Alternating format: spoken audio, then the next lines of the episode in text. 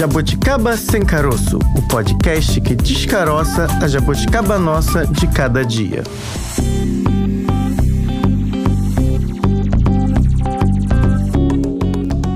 Conforme prometido, estamos aqui em mais uma quarta-feira no nosso Jabuticaba Sem Caroço, porque eu sempre prometo voltar. De segunda a sexta-feira, eu, Francine Augusto e ela, a dona da voz, estaremos por aqui tudo bem, Bárbara? Tudo bem, Francine Augusto. Eu fico tímida quando você fala da minha voz. É porque todo mundo que nos acompanha, que eu tenho certeza, você jabuticabers, manda uma mensagem no nosso Twitter, jabuticabasc, a respeito da voz de Bárbara eu, eu Pereira. Eu me lembro de um quadro de humor na televisão, agora eu não sei de quem, hum. que falava, ah, é o Zé Bonitinho, eu vou dar um tostão da minha voz. Tá vendo? Ainda bem que é bem longo o período aqui da sua voz, pelo menos uma hora no programa de hoje. Teremos o prazer, só que eu acho que o tema de hoje, Bárbara... É muito sério, a gente tem que voltar pro tema. Não, o tema é, é sério. sério e faz perder a voz, faz, a fala. Faz. Pelo menos atualmente no Brasil. Me deixava rouca.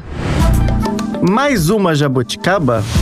Fran, o nosso assunto de hoje é mais uma jabuticaba, sim. A realidade do transporte público no Brasil é uma jabuticaba nossa, sim, brasileira, sim, senhor. Só quem usa é quem sabe. São infinitas as reclamações de ônibus, trens, metrôs. Eu sou uma usuária do metrô. Quando tá lotado, de fato é muito complicado, altos tempos de espera, além do preço da passagem. Sobre o preço, um levantamento da Casa Fluminense, que é uma organização aqui do Rio de Janeiro que analisa ações públicas, políticas públicas, mostrou, por exemplo, que os custos das passagens comprometem um terço da renda de quem mora em regiões periféricas. Esses dados foram coletados de 22 cidades do estado do Rio de Janeiro. Fran. Vou confessar que antes de trazer os dados, a felicidade da pessoa, bastidores aqui do Jabuticaba Sem Caroço, quando consegue pegar um transporte público com o mínimo de qualidade, não já chegar estressado no trabalho, porque Suado, estressado. Uh, a gente perde tempo. O bastidor que eu vou contar é que dia desses, chegando aqui para gravar o nosso programa, eu cheguei com um sorriso. Bárbara me perguntou: "Tá feliz hoje?" Eu: "Pois é. Hoje consegui vir sentada no meio de transporte, algo que deveria acontecer diariamente, pessoal. Eu sentei no ônibus, não fiquei horas. Só que isso, infelizmente, não é a realidade de todos. Não costuma ser a minha e ainda bem nesse dia não tive problemas. Esses números são enormes. O tempo perdido em deslocamento, uma pessoa perde cerca de 32 dias por ano no trânsito, de acordo com um estudo feito pela 99, empresa de tecnologia que investiga a mobilidade urbana. Agora, apesar desses dados negativos em relação ao transporte sobre rodas nas cidades, os chamados transportes urbanos, tem gente que não abre mão de viajar somente de ônibus, Francine Augusto. Hum. A gente descobriu uma turma que é realmente apaixonada por esse tipo de transporte e eles são chamados de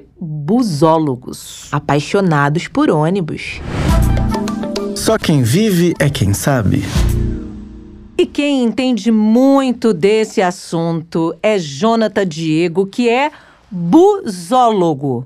Fiquei na dúvida. Eu quero, eu acho que a gente tem que começar perguntando o que faz um busólogo, Jonathan? Primeiro eu quero dizer que o busólogo, ele é o cara que ele estuda, ele faz, coleciona, ele demonstra, ele apresenta, ele representa, ele é de tudo um pouco pela paixão por ônibus. A palavra busólogo, ela já tem um significado bem explicativo, né? O termo busólogo é dividido em bus e logo. Bus que vem do inglês ônibus e logo estudo. Busólogo é o cara que estuda o ônibus, estuda esse meio de transporte. Porém, assim, ele estuda mais pela paixão que ele tem por esse veículo, o que consequentemente acaba tornando aí um leque de oportunidades para poder expressar essa paixão, seja através da profissão, seja através do conhecimento, do estudo, até mesmo por algo assim menos falado. E hoje a busologia, que é o outro termo usado para poder explicar o hobby, porque é um hobby, trata-se de pessoas que vivem de uma comunidade que falam a mesma língua, expressam os mesmos sentimentos, os mesmos conhecimentos, discutem ideias, apresentam as suas ideias, né, os seus trabalhos. Nós temos apaixonados por ônibus que são desenhistas, nós temos apaixonados por ônibus que são mecânicos, que são donos de empresa, de ônibus, enfim, é uma turma que está envolvida pela mera paixão pelo veículo. São é organizados, viu? Somos organizados. Atualmente no Brasil, você tem ideia quantos busólogos existem? Quantas pessoas dedicam esse amor? E já aproveito para te perguntar como é que você virou um busólogo? Você teve uma motivação dentro de casa? Você pegava muito ônibus como pequena, ficava observando? Como é que começou tudo isso? Eu não tenho uma base de quantos busólogos tem hoje no Brasil, mas eu sei que nós temos muitos, inclusive fora deles fora do Brasil. Por quê? Porque o busólogo de coração, ele tem apaixonados por ônibus de outros países que o acompanha pelo trabalho que faz. Eu costumo dizer que ninguém vira busólogo essa questão de virar é algo de escolha, como em qualquer área da nossa vida. No caso do busólogo, eu acredito que ele já nasce com essa paixão por dois caminhos. Ou ele teve uma influência de alguém na família que é do transporte, né, que trabalha com ônibus, ou no meu caso, que é o exemplo segundo, é uma pessoa que simplesmente nasceu com essa paixão sem nenhuma influência, porque bateu o olho no ônibus e falou: Meu, quero lidar com aquilo ali, gostei daquilo ali. E ainda criança eu já tinha essa percepção. É claro que há 20 anos atrás, com a, a questão da busologia, dessa paixão por ônibus, a gente não conseguia expressá-la como conseguimos hoje por conta da internet, de redes sociais. Mas lá, 20 anos atrás, a gente só conseguia expressar para quem tinha condição de ter a sua máquina fotográfica para poder montar o seu acervo ou apenas com os olhos. Eu ainda não tinha condição, quando eu era criança, de ter uma máquina fotográfica, que era um luxo há 20 anos atrás você ter um, um equipamento desse. E aí eu só contemplava aquilo com os meus olhos. E aí eu tinha o incentivo da minha mãe e da minha avó, que assim, já perceberam rapidamente que a paixão que o, o neto, o filho tinha era diferente a minha avó, às vezes, ela saía cansada do trabalho. Ela trabalhou muitos anos em hospital público. E quando era de dia, que ela chegava, ela me pegava e dava uma volta de ônibus urbano comigo no bairro. E aquilo ali para mim era a realização. E a minha mãe também me incentivava, tanto que ela me soltou para fazer minha primeira viagem de ônibus sozinho. Eu tinha 12 anos. Lá, 20 anos Coragem. atrás, podia, né? Mas foi uma viagem rapidinha, foi de 5 horas. Foi da cidade de Governador Valadares, que é minha cidade natal, para a cidade de Itaubim, que fica dentro do mesmo estado mesmo, ali, uma região próxima a outra. Foram cinco horas aproximadamente. E ela já falou pro motorista: vigia ele aí pra mim. é, isso aí. Naquela época, né, o motorista ele, ele tinha liberdade de receber a tutela. Eu não sei como é que tá hoje, porque hoje a lei mudou no que se diz respeito ao menor viajar desacompanhado. Acho que hoje só pode viajar com o pai ou com a mãe, mas eu acho que com uma autorização judicial, o motorista ele se torna responsável por aquela criança, por aquele menor. Naquele tempo, a minha mãe, ela conseguia a autorização de um juizado de menor e eu pegava ela e o motorista passava a ser meu responsável. Só que assim, era fazendo a viagem e fazendo amizade com o motorista, porque a gente estava ali falando a mesma língua, conversava sobre eh, o envolvimento daquele transporte, ele na profissão dele, eu na minha curiosidade, querendo saber mais. Então, assim, graças a Deus, era uma autorização judicial, algo documentado, mas que me gerava amizades dentro do setor. Eu tô muito curiosa. Eu tô aqui é, me controlando para fazer tá essa pega... pegar um ônibus. Não. Na verdade, ao contrário, eu vou ser muito honesta com você, tá, Jonathan? Eu não tenho uma Eita. relação nada afetiva com os ônibus do Rio de Janeiro, porque era uma relação de muito ódio. Sempre peguei muito ônibus cheio, muito ônibus com problemas. Tem um aqui no Rio de Janeiro que o número dele era 689, Campo Grande Meia. Eu tenho um ódio profundo dessa linha, profundo. E não sou só eu. Existem comunidades na internet que falam: esse aqui era o diabo andando na, na circulando pela cidade. O que que faz? Essa minha curiosidade é: o que que te fez se apaixonar por um ônibus? É sentar, é olhar, é entrar a nele, a experiência. O que que que, o que que gera uma paixão por um meio de transporte? Porque assim, a gente sabe que tem muita gente apaixonada por avião, né? Santos Dumont Sim. era um, um apaixonado pela ideia de voar, da liberdade, do voo, estar nas alturas. E o ônibus? Qual é o gatilho aí? Já que vamos usar uma palavra da moda? Primeiro eu quero te dizer que existem dois tipos de busólogos. Uhum. O que tem paixão pelos urbanos, que é os que circulam dentro da cidade, e os que são apaixonados pelo rodoviário, uhum. Que são os que fazem viagens, né, de uma cidade para outra, de um estado para outro. Meu vínculo já é mais com o rodoviário, tanto que eu venho me especializando nessa área, né, no transporte rodoviário intermunicipal e interestadual. Mas eu posso dizer para você, assim, com o conhecimento que eu tenho no que se diz respeito ao transporte urbano, o coletivo dentro da cidade. Eu comecei a me descobrir apaixonado por ônibus foi com o urbano na minha cidade. Eu costumo dizer também que há senti sentimentos que a gente não acha palavras para poder explicar. Né? Uhum. Tem coisas na nossa vida que é difícil você explicar, mas apenas viver aquilo. Bom, Santos Dumont, ele tinha essa paixão por voar. E eu acredito que o busólogo, né, a paixão dele também tem a ver com o voar, mas no nosso caso é o transportar. Uhum. Que é um veículo que ele proporciona um transporte único. Por que único? Porque é só através de um ônibus que você conhece o Brasil. É pela janela de um ônibus que você vê o país lindo que existe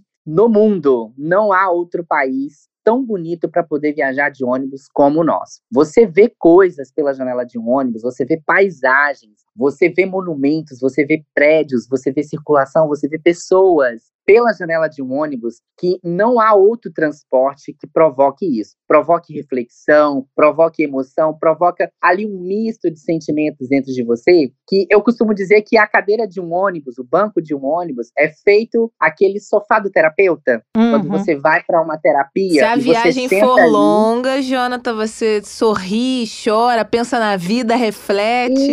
Isso, faz de tudo um pouco. Vou largar a terapia, é mais barato. Ah. Vou trocar a terapia pelo ônibus. A terapeuta não, não, não deu like nisso, viu? Se tratando do transporte urbano, você também se diverte, porque, meu, você vê muita coisa engraçada dentro de um ônibus, dentro de um ônibus urbano. Você também vê muito do lado de fora. Então, assim, é claro que o dia maçante que a pessoa teve, ela só quer saber de chegar, ir para casa, sair do trabalho, ir para casa, descansar, tomar um banho, relaxar dentro da sua casa. Mas esse curto período ali, né, que é, é o transporte dela do trabalho dela para casa, ou seja lá qual é a atividade que ela está fazendo naquele momento, é um um período que, assim, vai depender de como tá a emoção dela naquele momento para poder saber aproveitar. Porque tudo nessa vida se aproveita, inclusive um, uma ida de um ônibus de um bairro para outro. E aí você aproveita, seja para poder organizar o pensamento, organizar o humor, colocar a leitura em dia, ouvir seu, as suas músicas preferidas, coisa que às vezes no trabalho a gente não consegue, né, por conta de restrição ou em um outro ambiente por conta de restrição. Fazer então, assim, amizade, assim, fazer amizade, fazer Jona. Amizade. Aqui tinha grupos que andavam em ônibus que faziam até festa de aniversário, porque eram todos os dias as mesmas pessoas, nos mesmos horários. Sim, olha aí que legal. Então, assim, o transporte assim, eu acho que ele tem muito mais benefício emocional, psicológico do que malefício. Porque já tem gente que, infelizmente, eu posso dizer assim, que realmente não consegue sentir qualquer tipo de prazer no transporte. Eu compreendo e respeito, porque tem gente que não tolera o transporte, né? Mas é o que eu digo, se der uma oportunidade, até essa pessoa que ela é mais difícil de tolerar o transporte, ela vai conseguir achar alguma coisa boa, seja viajando, né, de uma cidade para outra, de um estado para o outro, ou de um bairro para o outro. Isso que você tá falando, Jonathan, agora me fez refletir. Daqui a pouco você tá aumentando esse grupo de busólogos aí com seu discurso. Mas a primeira vez que eu fui a um museu na minha vida, eu era criança, morava numa cidade longe aqui na Baixada Fluminense, longe da capital, município de Magé. E eu lembro que teve uma excursão do colégio. E foi ótimo conhecer o Centro Cultural Banco do Brasil, maravilhoso. Mas o que eu achei mais legal foi a viagem. Porque a gente pegou pegou um congestionamento, mas criança, adolescente gosta de tudo. Mas eu fiquei ali com Gosta os meus de tudo. amigos, cantando. A gente tava vivendo aquilo, tava tão legal conhecer o museu pela primeira vez, que foi muito bom. Mas agora que você tá falando, eu lembrei. Aquela experiência com o grupo, com os professores, sair da minha cidade meio que sozinha pela primeira vez, sem minha mãe. Eu me senti o máximo, foi dentro do ônibus. Viu? O ônibus ele promoveu a você algo especial com sua turma que ficou na lembrança e ficou uma lembrança positiva, viu que legal? Agora, Jonathan, você então hoje viaja mais de ônibus pelo Brasil do que de avião, pelo que a gente está entendendo. Encontra a galera, sua Sim. galera. E o quanto Sim, você já é. viajou de ônibus? Já fez esse cálculo? Menina, não tenho noção, mas eu viajo muito de ônibus, até porque hoje o busólogo de coração, ele não é apenas busólogo, ele passou a ser um influenciador digital, ele passou a ser um influenciador de marcas rodoviárias. Então, assim, passou a assumir alguns compromissos, né? Agenda lotada, dessa- hein? Foi disputadíssimo estar aqui hoje. Isso aí, é isso aí. Você lembra qual foi a viagem mais longa de ônibus que você já fez? Sim, claro, eu fiz de Colatina, que é uma cidade vizinha aqui da minha capital, para Porto Velho, lá em Rondônia. Gente! Foram três dias Gente. de ônibus indo e três dias de ônibus voltando. E aí? E foi, assim, uma realização, porque foi o maior trecho que eu peguei. Até mesmo assim, para poder dizer assim, não, hoje eu atravessei o Brasil de ônibus. Uhum. Assim, hoje, na experiência de ter atravessado o Brasil de leste a oeste, de norte a sul, é, me faz assim ter certeza daquilo que eu realmente quero para mim. Tanto que eu venho me especializando na questão de trabalhar para o setor, desenvolver o setor. Eu consigo ajudar empresas de ônibus, eu consigo ajudar mercados com a visão que eu tenho que a empresa não tem. Ela tem a visão dela interna e hoje eu sou uma pessoa que eu sou externo e tenho essa visão externa e passo para a empresa, compartilho com ela para desenvolver o transporte rodoviário. E assim, não só se trata da empresa, mas até mesmo dos nossos órgãos competentes. Hoje o posólogo de coração, ele exerce um papel muito importante na internet, que é o trabalho de falar para as pessoas de uma maneira fácil, bem explicada, o direito e o dever dele na hora de viajar de ônibus. Então, assim, até isso, o busólogo de coração ele contribui para o melhor transporte, seja rodoviário ou seja urbano, porque nós temos aí melhoria para todo lado.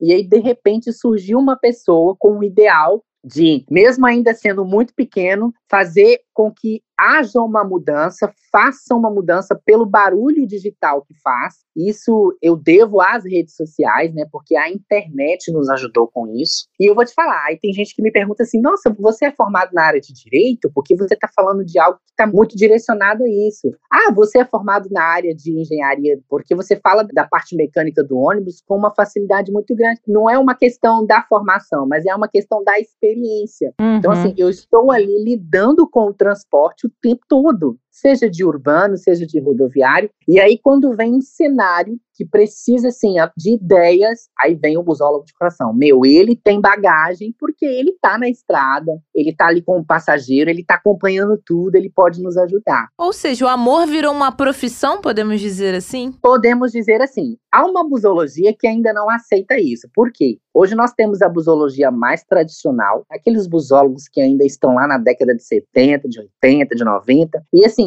para eles a busologia nunca mudou e não vai mudar. Mas a busologia, como qualquer outra coisa nessa vida, muda e muda assim, radicalmente. E o Jonathan Diego, ele foi o pioneiro nessa questão, porque quando eu, eu surgi com esse ideal de fazer uma busologia diferente, até mesmo a ponto de torná-la profissão, eu fui muito criticado, fui muito atacado pelos próprios colegas. Pelo não próprio grupo. Pelo próprio grupo. Não, não concordamos com seus ideais. É inadmissível. Qual é o ponto em que vocês não conversam? O que, que eles alegam? Eles alegam que não existe empresa de ônibus exclusiva, não existe empresa de ônibus preferida. Naquele tempo, todo ônibus era o preferido. A paixão é pelo ônibus, não é pela empresa. O busólogo de coração já mudou isso. Já fez com que as pessoas se apaixonassem pela empresa, pelo transporte que ela exerce. Ele influencia as pessoas a gostar daquela empresa, né? independente da carroceria que ela tem. Ele faz com que as pessoas tenham a admiração não só pelo transporte, mas por aquela empresa.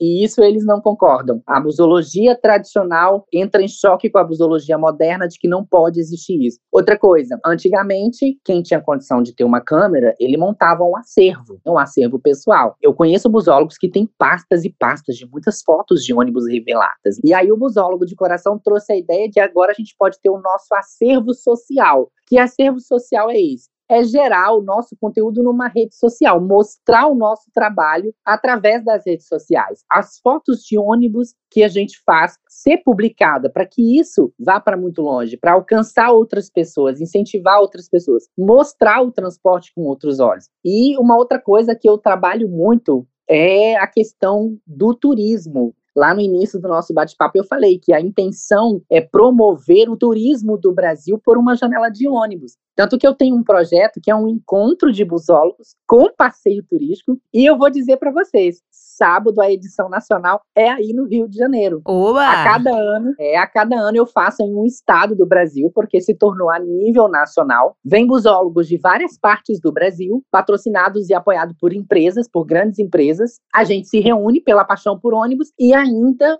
faz um passeio turístico. Nós vamos conhecer pela janela de um ônibus um ponto turístico daquela cidade ou daquela região. Quem vier de avião tá expulso do, do ah, grupo. duvido que eles expulsem. Até porque sua página, sua rede já rumo aos 60 mil seguidores. A gente espera que com esse programa de hoje, muitos o sigam, entendam um pouco mais como funciona é, a busologia, o que, que faz um busólogo. E quando você começou lá atrás, um seguidor, dois seguidores, você ficou surpreso com a quantidade de pessoas que se interessavam por esse tema? Eu vou ser bem honesto com você. Eu nunca procurei a fama. Não é meu interesse. Tanto que, assim, eu hoje eu falo, gente, eu não sou um influenciador global. Eu não sou aquela pessoa que tem lá seus milhões de seguidores porque dança, ou porque imita, ou porque dubla. O meu papel como influenciador ele é bem diferente. Ele já é mais, assim, é mais sério. É sério e severo, porque às vezes eu sou cobrado de uma informação que eu publiquei que tá defendendo um lado e batendo no outro. E quando eu comecei, lá atrás, a minha ideia era só mostrar para as pessoas que viajar de ônibus tem o seu lado bom. E aí eu fazia as minhas viagens de ônibus, né? Publicava isso na minha rede social e as pessoas falavam assim: meu, por que, que você está publicando a sua viagem de ônibus? Qual que é o seu interesse? O meu interesse é fazer com que você viaje de ônibus, para que você veja o outro lado da história, que não é ruim viajar de ônibus, que não é desconfortável viajar de ônibus. Pelo contrário, o transporte está moderno. Hoje você viaja de leito-cama, hoje você tem ônibus que ele só tem cama dentro dele, que ele tem uma tecnologia de ponta que um avião não tem. O transporte aéreo ele é mais rápido, ele é mais rápido, mas ele não é confortável e não te dá o prazer de você ver paisagens, de você ver lugares que só o transporte rodoviário tem. E às vezes, quando você viaja de avião, você pega aí um tempo fechado, você não vê nada. E aí estraga ainda mais aquela viagem. E no ônibus, por ser um pouco mais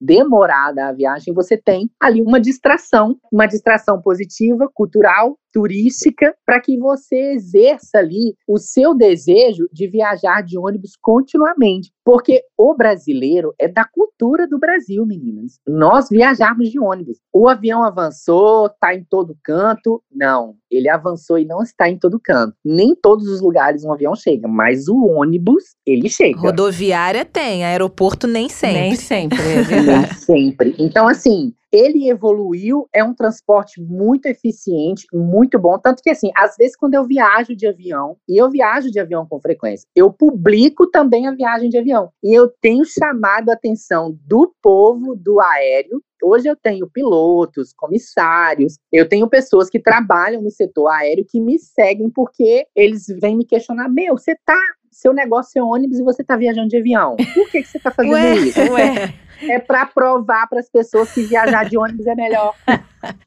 Vamos aproveitar então essa tua experiência e dar umas dicas aqui para o nosso ouvinte, porque eu fico imaginando, como eu te falei, eu não tenho uma relação tão próxima assim. Se tiver que optar, eu opto pelo avião. Mas já que a gente está conversando com você, que entende, que entende, talvez eu mude de ideia. Se eu quiser hoje viajar de ônibus pelo Brasil com uma viagem longa, não com de três dias como você. Mas, quem sabe, para começar, né, um 18 horas, 20 horas, não sei, tô aqui chutando. Acho que a grande preocupação das pessoas, eu, a minha é, talvez esteja na grande preocupação das pessoas é, muito tempo, como é que me viro na estrada? Tem parada para comer, tem parada para higiene, três dias, por exemplo. Que dicas você daria para alguém que quer fazer uma viagem longa, porque tá aí pensando como você, quem sabe eu quero conhecer mais o Brasil por um outro ângulo, mas tem esses receios, né? Receios comuns na cabeça de muita gente que são alimentação e higiene. Eu sei que existe ainda esse receio, né? Essa indecisão, e eu super compreendo, porque assim, hoje tem mais gente para poder publicar notícia ruim do que publicar notícia boa. Infelizmente, as pessoas em busca de visibilidade, de muitos likes, de muitos compartilhamentos, preferem publicar e compartilhar o que é ruim, aquilo que denigre, aquilo que acaba destronando uma qualificação que tem por conta da fama, de uma fama e rápida, porque assim, eu acredito que fama você constrói. Por mais que você tem gente que adquire ela aí da noite pro dia, chega um tempo em que ela perde a credibilidade porque aquilo foi momentâneo, passou. Mas quando você está construindo a sua fama, a gente pode até usar aí o exemplo de alguns atores globais, né? Grandes atores que fizeram seu trabalho lá na adolescência e aposentaram como artistas. E aí você vê que o trabalho é um trabalho tão consolidado que são exclusivos com participações especiais. E eu trago isso para o transporte. Como você, por exemplo, você é uma pessoa que você prefere o avião, mas você pode fazer uma participação Traumatizada, Bárbara.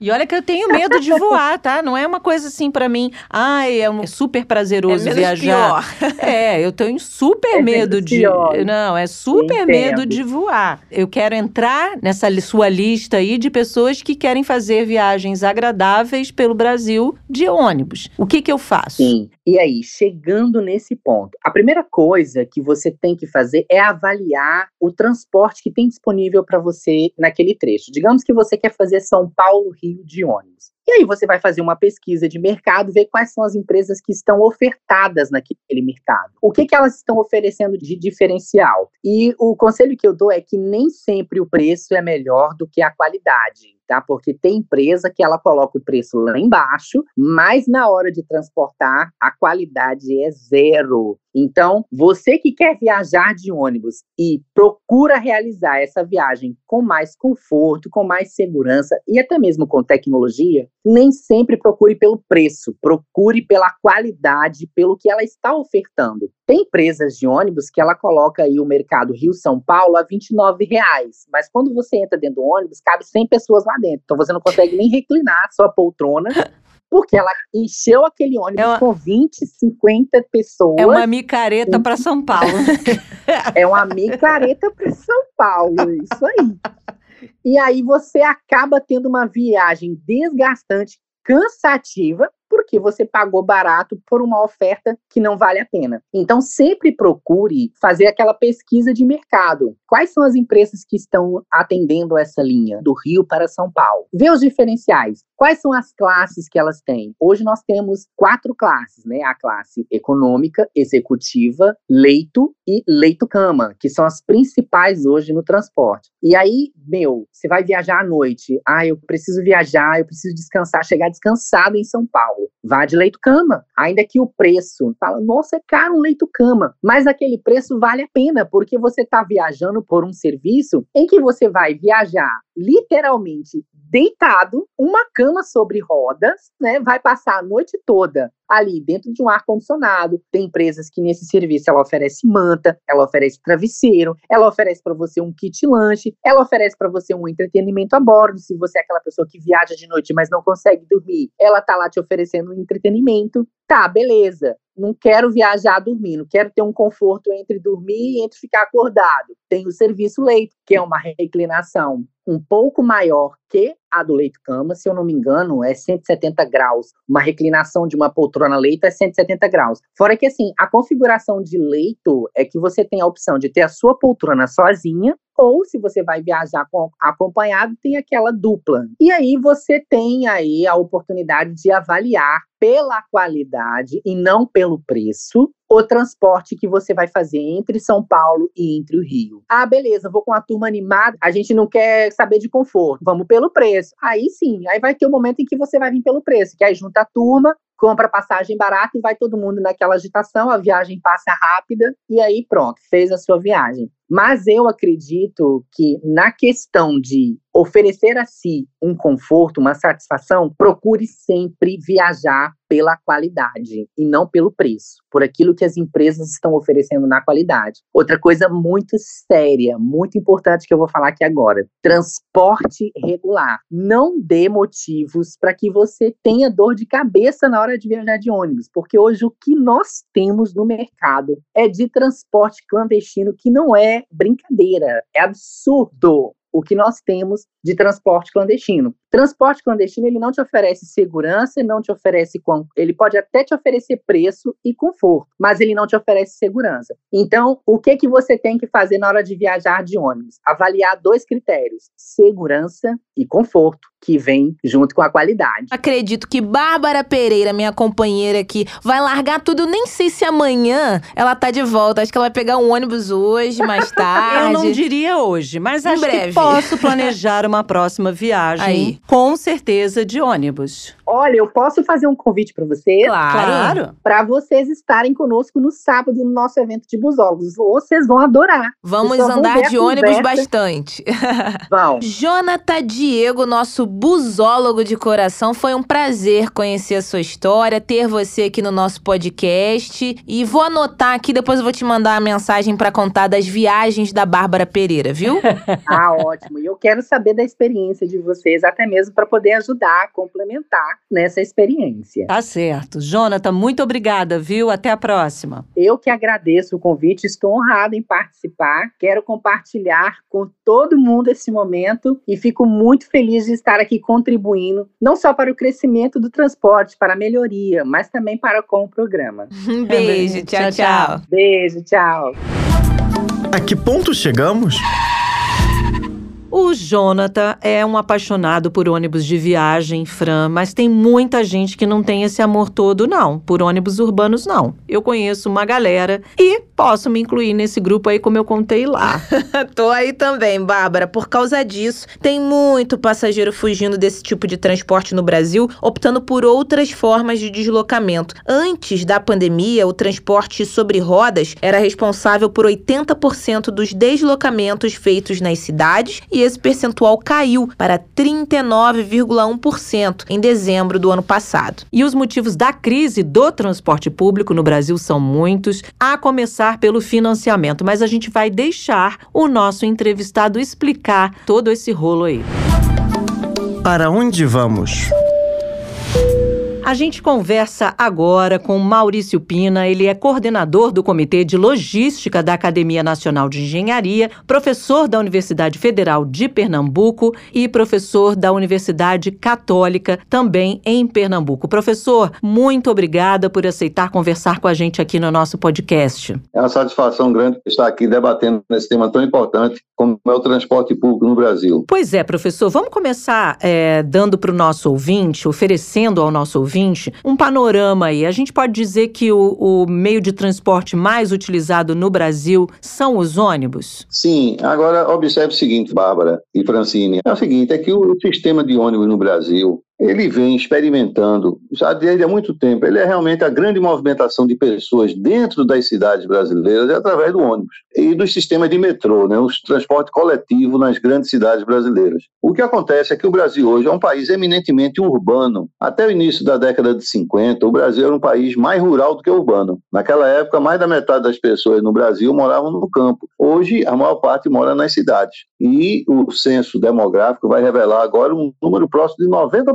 dos brasileiros morando nas cidades. Né? Quer dizer, o país tornou-se com uma face muito urbana. E aí o transporte público assume uma importância muito grande. Por quê? Porque o desenvolvimento de qualquer região e a melhoria da qualidade de vida das pessoas depende fundamentalmente desse transporte público. Então, o que é que acontece no Brasil com relação ao transporte público? Desde há muito tempo, o sistema vem apresentando uma queda de demanda por razões as mais diversas. Já em 1990, já na década de 90, a Associação Nacional de Transportes Públicos, a Que é um órgão nacional muito bem qualificado, bem respeitado, publicou um trabalho mostrando, já naquela época, entre 1990 e 1993, já registrando uma queda considerável da quantidade de pessoas que utilizavam o sistema de ônibus nas cidades brasileiras.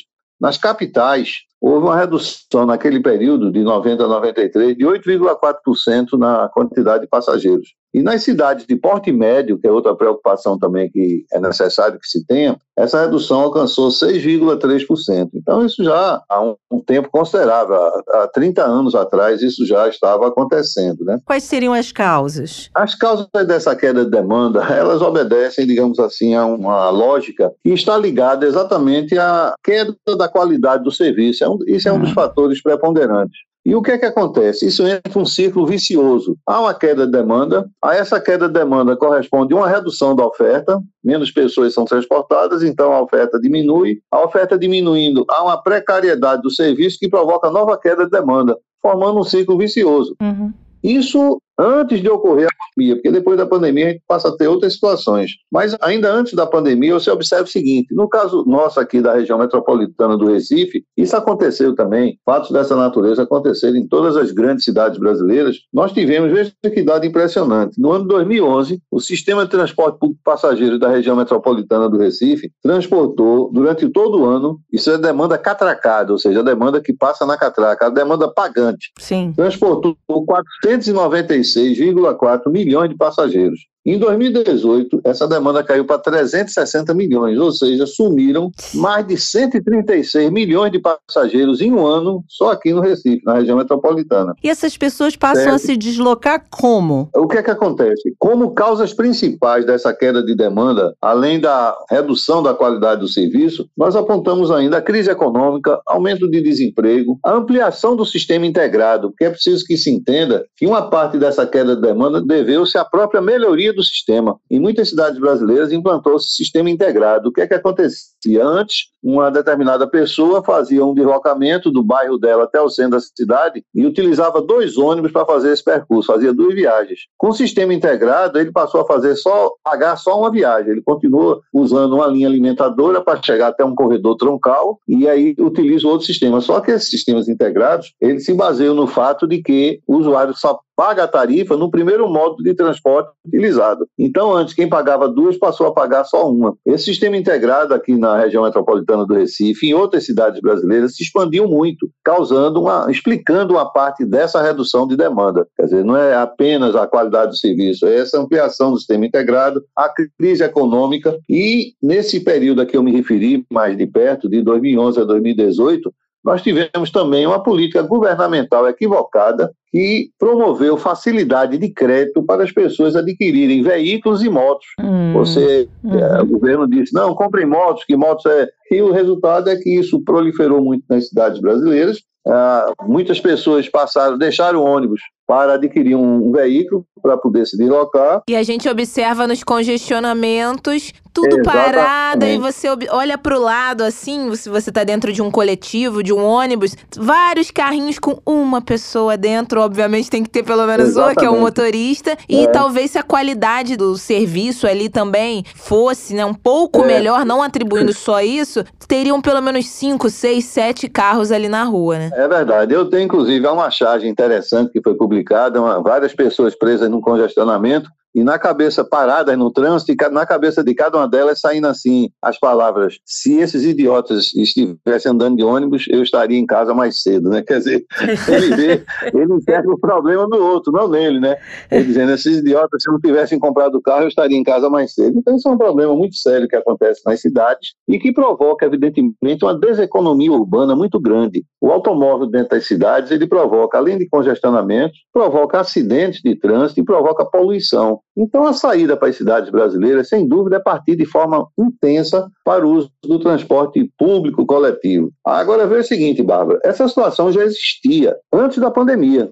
Em todas as cidades brasileiras estava sendo observada essa queda de demanda do transporte público passageiros pelas razões já citadas, redução da qualidade do serviço, crise econômica, ampliação do sistema integrado, uhum. facilidade creditícia para aquisição de veículos individuais, é, automóveis e motos. Aí veio a pandemia. Quando irrompeu a pandemia, a situação tornou-se ainda mais complicada. Você tem uma ideia, de um modo geral, essa queda de demanda chegou a 80%, sumiu. 80% da demanda foi exatamente o que houve de redução. A demanda caiu a 20% do que se transportava antes. Aí o que é que acontece? Surgiu o trabalho remoto durante esse período da pandemia. E o trabalho remoto passou a ser interessante tanto para as empresas quanto para as pessoas, porque as empresas reduziram seus custos com o trabalho remoto e as pessoas passaram a desfrutar de mais qualidade de vida em casa sem precisar se deslocar.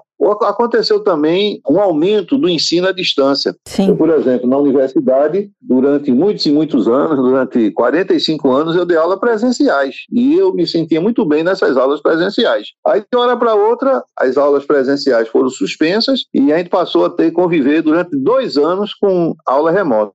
A educação à distância é. só cresce no Brasil, então essa é uma realidade aí que o senhor está é apontando que é. é. uma tendência, sim, é. a, a se manter. Exatamente. E com isso as pessoas ficam mais tempo em casa. E houve ainda um aumento explosivo da quantidade que se expandiu muito o comércio eletrônico durante esse período da pandemia. As pessoas deixaram de sair de casa para fazer as compras e passaram a comprar pela internet. E isso, evidentemente, é uma prática que deverá fazer com que as pessoas, durante muito tempo ainda, continuem preferindo essa forma de adquirir os produtos que necessitam. Né? Então, o que é que acontece?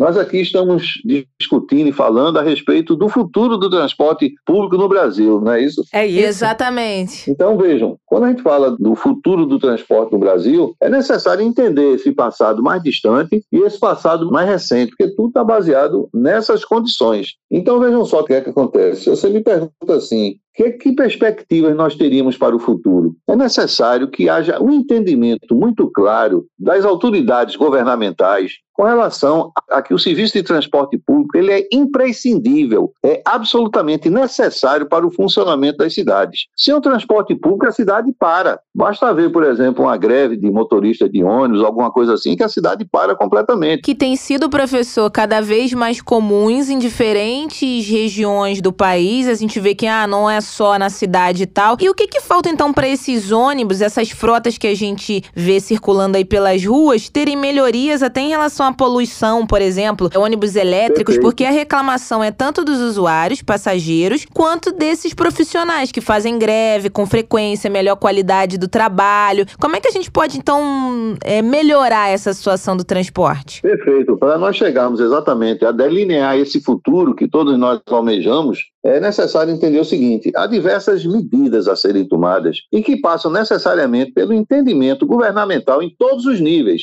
municipal, que o transporte público de passageiros pela Constituição é atribuição dos municípios, estadual e também apoio federal. Com relação ao seguinte: primeiro, a questão institucional. Nós temos hoje uma quantidade muito grande de pessoas que residem nas regiões metropolitanas brasileiras. O Brasil hoje tem uma quantidade muito grande de regiões metropolitanas, aglomerados urbanos ou regiões de interesse econômico, as RIDs, regiões integradas de desenvolvimento econômico. Por exemplo, o Distrito Federal é considerado, não é uma região metropolitana, é considerado uma RID, RIDE, uma região integrada de desenvolvimento econômico. Por quê? Porque, a, digamos assim, a região metropolitana de Brasília abrange mais de um estado. Existem cidades em Minas Gerais e em Goiás que fazem parte do aglomerado urbano de Brasília. Então, essas regiões metropolitanas brasileiras, elas concentram hoje uma quantidade muito expressiva de pessoas e a tendência é que isso aumente cada vez mais. E nós temos aí de sair de um problema de ordem institucional, que é o seguinte: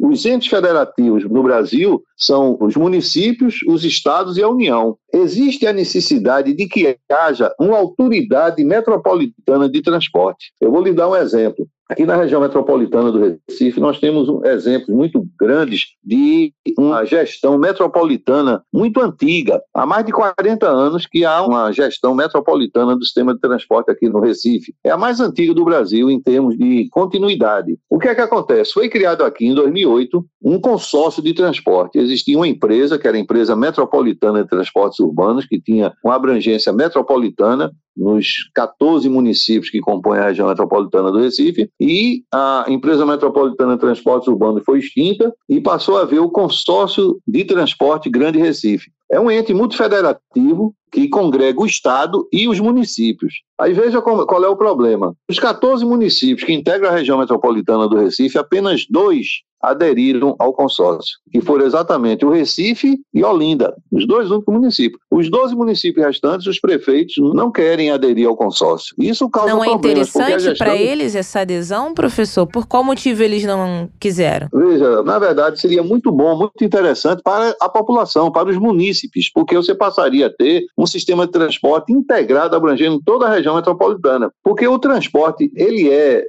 aqui particularmente no Recife, o Recife tem apenas 40% da população da região metropolitana. Então, muitas pessoas se deslocam de outros municípios até o Recife. É difícil você imaginar que uma pessoa que tem interesse em só um município, que mora trabalha, estuda e tenha parentes só no município, vá fazer compras num só município. Sempre as pessoas saem de um município para o outro, deslocando-se para satisfazer essas suas necessidades. E isso acontece também em várias outras cidades brasileiras. Talvez não com a mesma intensidade, Porto Alegre tem um percentual muito próximo ao do Recife, um número próximo de 40% da capital é a população, é a população da capital em relação à população da região metropolitana. Então, medidas no plano institucional. Deveria haver uma autoridade metropolitana de transporte, para que pudesse realmente as ações de âmbito metropolitano poderem ser tomadas. A outra questão também muito séria no Brasil, com relação à gestão do sistema de transporte, que é o seguinte: para ter esse sistema de transporte público de muito boa qualidade, nós deveríamos ter planejamentos de longo prazo, planejamentos que extrapolassem um mandato de um governante. Em boa parte dos governantes brasileiros, em todos os níveis, é aquela velha história, né? A preocupação é com a próxima eleição uhum. e não com a uhum. próxima geração, né? A visão estadista de querer realmente melhorar a qualidade de vida das pessoas. E esse planejamento de longo prazo exige essa mentalidade. Os governantes têm essa mentalidade estadista de que o que ele está fazendo é um legado que ele vai deixar para a população, não é em proveito político próprio. Ele vai dar início à implantação de um projeto, de uma obra, como é o caso do metrô, que não é ele que vai inaugurar, talvez nem o sucessor dele inaugure também, mas alguém vai inaugurar um dia e a população vai ser beneficiada. É uma questão muito séria que nós temos no país. Outro problema também que é necessário resolver é a questão de se buscar novas formas de financiamento do transporte público de passageiros verificar de que maneira o sistema pode realmente sobreviver, porque não é justo e nem é, digamos assim, é uma conta matemática que não fecha querer fazer com que o usuário banque sozinho os custos de operação de um sistema de transporte público de passageiros. É necessário, como existe no mundo todo, forma de se subsidiar o serviço de transporte público de passageiros. Esse é um ponto muito relevante. Professor, a gente está falando bastante da questão do transporte sobre rodas. É claro que o senhor citou aí o, o metrô, mas o que, que, seria o ideal? Por que, que eu pergunto isso? A gente está vendo que o transporte sobre rodas nas cidades é um esgotamento, muito em função do que o senhor já apontou. Trânsitos caóticos, porque as pessoas também não vão abrir mão agora, nesse momento, de seus carros. Seu ar-condicionado. É, seu ar-condicionado. A qualidade qualidade dos ônibus, vamos combinar, em muitas capitais, elas são muito ruins. Tem passageiros que saem de casa antes do horário, é. uma, duas horas antes, porque sabe que aquele coletivo existe uma grande probabilidade de quebrar no meio do caminho. Já vi frotas é no interior do Brasil que eu falava, gente, como é que alguém pode andar num ônibus desse? É, são realidades é muito verdade, distintas, Bárbara. né? São é. realidades distintas, mas que nos apontam aí que o sobre rodas é, pelo menos nas capitais, é um problema. O que, que seria ideal? Nós precisamos ter realmente nesse planejamento de longo prazo identificar os corredores de grande demanda, porque para atender corredores de grande demanda, precisa realmente de equipamentos de alta capacidade. E o metrô é um exemplo. Precisamos ter um sistema integrado, um sistema em que os bairros, os subúrbios mais distantes, eles com linhas alimentadoras, as pessoas possam chegar até os corredores principais e terem as suas necessidades de deslocamento satisfeitas. Veja, eu aponto três pontos importantes que nós temos que bater para alcançarmos esse transporte público de qualidade do Brasil. Primeiro, a questão da sustentabilidade do sistema. Se o sistema não for sustentável, ele não vai ter condições de sobrevivência. Quando eu falo de sustentabilidade, é em todos os aspectos, sustentabilidade econômica, financeira, uhum. o sistema tem que ser capaz de se gerir. E eu apontei a questão do subsídio, que em muitos casos o usuário sozinho não tem como bancar os custos do sistema de transporte público de passageiros. Outra questão importante que é necessária necessário investir é na questão da tecnologia. Quando falo da tecnologia, isso envolve vários aspectos com relação à tecnologia. Aí nós estamos falando da questão do uso intensivo de plataformas para os usuários poderem ter as informações necessárias para acesso ao sistema. Eu já vi muitas pessoas reclamando assim do seguinte tipo: eu quero usar o sistema de ônibus da cidade, eu não sei como usar, é. eu não sei onde passam as linhas, eu não uhum. sei naquela parada que linhas param naquela. Se está próximo, ponto. Enfim, se não está. Isso. E existem hoje plataformas digitais que podem auxiliar em muito usuário exatamente na identificação dessas suas necessidades de deslocamento. Então, dentro dessa questão de tecnologia, nós temos ainda a questão de uso intensivo de bilhetagem eletrônica para facilitar o acesso dos usuários ao sistema de ônibus, a necessidade de incentivar todas essas formas de inovações tecnológicas que façam realmente com que apareça o foco ao usuário. O usuário, as ações todas sejam focadas no usuário. Então, são os três pontos que eu aponto que as medidas devem ser balizadas por ele: a questão da sustentabilidade, a questão do uso intensivo da tecnologia no transporte de passageiros e o foco no usuário. O usuário é a razão de ser do sistema. Então, se se pretende ter um sistema de qualidade, é necessário que o foco esteja voltado exatamente para o usuário. E aí surge também uma questão interessante com relação ao seguinte: nós precisamos ter um sistema integrado, um sistema integrado de abrangente, que inclusive inclua outros modos de transporte, sistemas que possam, através desses corredores a que eu me referi, integrar com bicicletas, fazer integrações até com veículos particulares mesmo, em estações. Enfim, tem um sistema que as pessoas possam, através do uso de diferentes modos de transporte, satisfazer as suas necessidades. E aí aparece outro ponto também importante, e eu vou apontar, que é a questão do uso de propulsão dos ônibus. A tecnologia do veículo elétrico hoje, digamos assim, um ponto que tem que merecer a atenção das autoridades, não só porque o combustível fóssil ele está com seus dias contados ou com Sim. seus anos contados. Não vai demorar muito tempo para que os veículos todos eles não possam mais ser fabricados com combustíveis obtidos a partir do petróleo. A gente observa os projetos, professor, universidades em busca de, né, desses ônibus, desses não poluentes, dos elétricos, não poluentes, elétricos, mas Exato. parece que não sai do papel, não há um interesse, não há um. É verdade.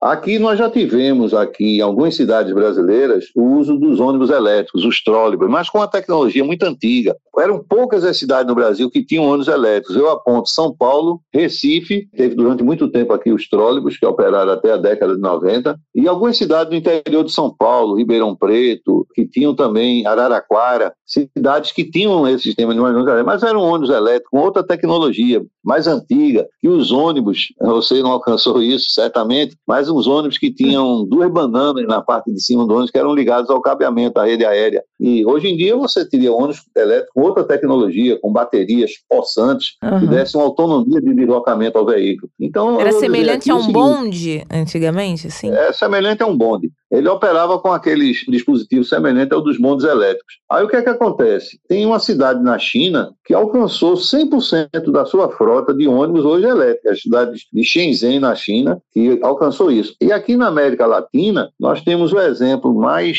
digamos assim, interessante para citar, é Santiago do Chile, por questão de uma ação governamental muito forte, eu não sei daqui para frente como é que isso vai se comportar, mas Santiago do Chile passou a ser um exemplo, até coisa de dois anos atrás, na América Latina, com relação à intensificação da implantação dos ônibus elétricos lá na cidade de Santiago. As concessões que estavam sendo abertas para a licitação de novas linhas de ônibus, todas elas enfatizando a necessidade do uso do ônibus elétrico para resolver a questão ambiental e uma questão também da própria sobrevivência, já que o combustível fóssil ele não vai ter uma vida muito longa, né? Na Europa já se tem data marcada para que a partir daquele ano não mais sejam fabricados veículos elétricos de nenhum tipo. E isso aqui no Brasil também chegará, né? E nós vamos ter a necessidade de partir para veículos ônibus com outra forma de propulsão e não utilizando combustível fóssil. Então, os veículos elétricos são uma necessidade. Ou seja, professor, o, se a gente pudesse resumir assim, o, o que é preciso para ter uma melhor qualidade de transporte de passageiros da população, não ficar horas presa em um veículo caindo aos pedaços, não ter milhares de pessoas sozinhas em um carro do seu lado, aqueles congestionamentos, rodízios e tudo mais, seria investimento, projetos, políticas públicas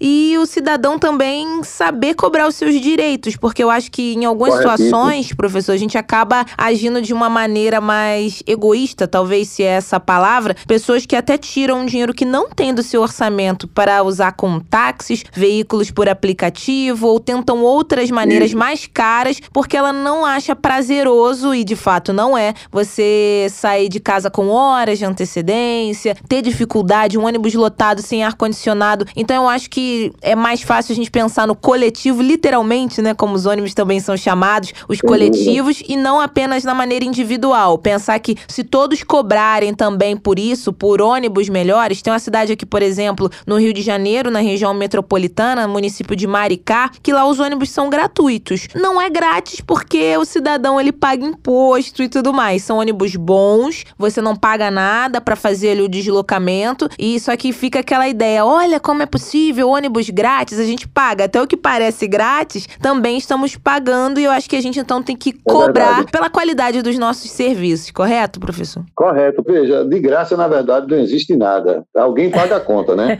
e quem paga a conta é o município, né? Através dos impostos que são pagos, né? Já que a gente falou do, da questão municipal, tem outro ponto também que tem que merecer atenção, que é a questão das cidades de porte médio no Brasil. O Brasil tem uma quantidade grande de pessoas que residem nas cidades de maior porte e também crescendo cada vez mais pessoas que residem nas cidades de porte médio, cidades que a população é, está, digamos, entre 500 mil habitantes até um milhão de habitantes e que essas cidades precisam se preparar adequadamente. E muitas delas, elas não têm, digamos assim, no seu quadro, muitas delas, claro, algumas têm, mas outras não, pessoal capacitado a desenvolver os projetos na área de transporte público de passageiros. Então, há necessidade realmente de um plano intensivo de capacitação dos agentes municipais nessas cidades de porte médio para que, já de agora, essas cidades sejam preparadas para que, mais na frente, quando a população dela aumentar cada vez mais, o sistema de transporte público possa dar realmente respostas positivas à população. Então, as preocupações todas estão nessa área. Vejam que há problemas problemas de naturezas as mais diversas. Há questões técnicas a serem equacionadas, há questões político-institucionais a serem superadas, há questões, enfim, de naturezas mais diversas, questões institucionais principalmente, que fazem com que haja um travamento nessa questão da melhoria do transporte público de passageiros nas cidades brasileiras de modo geral. Então, isso é algo que tem que ser colocado na pauta, né? Principalmente vontade política, professor.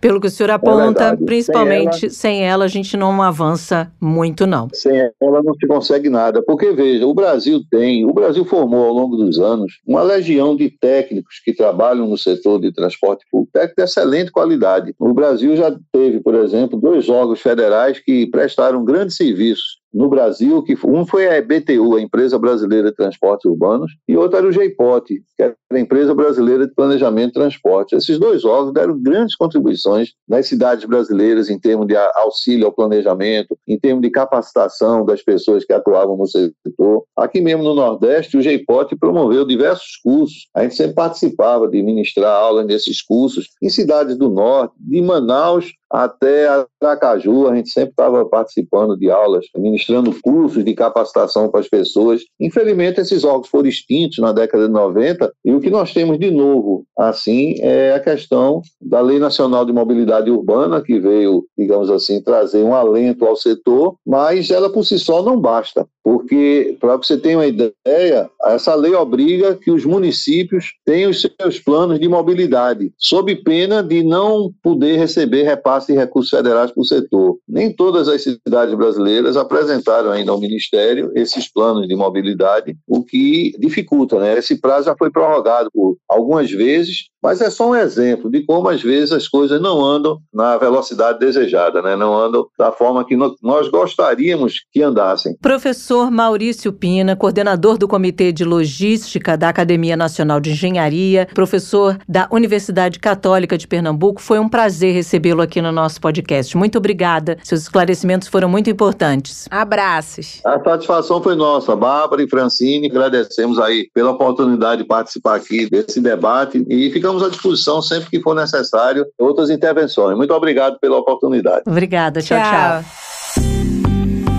Interessantes essas observações que o professor Maurício Pina nos trouxe. A gente começou no amor, né? Hoje é no amor. O Jonathan Diego, um apaixonado, um entusiasta, trouxe a percepção dele. Estamos terminando no rancor. Estamos né? terminando. Mas, assim, a gente sabe que não é a realidade de muitos tudo que o Jonathan falou. E o professor Maurício Pina trouxe aí os esclarecimentos do que a gente precisa fazer. Digo a gente porque todo mundo, eu e você, jabuticabers, Bárbara, a gente gente precisa cobrar, como eu disse agora há pouco, o ônibus não é de graça. Às vezes aquela prefeitura, aquele município, aquele governo fala ônibus de graça para a população, mas todo mundo paga, você paga seus impostos. E mesmo que fosse de graça, a gente tem que cobrar sim, pedir às autoridades que tenhamos um serviço digno, pelo menos o mínimo. A gente precisa, Bárbara. Prefiro não comentar.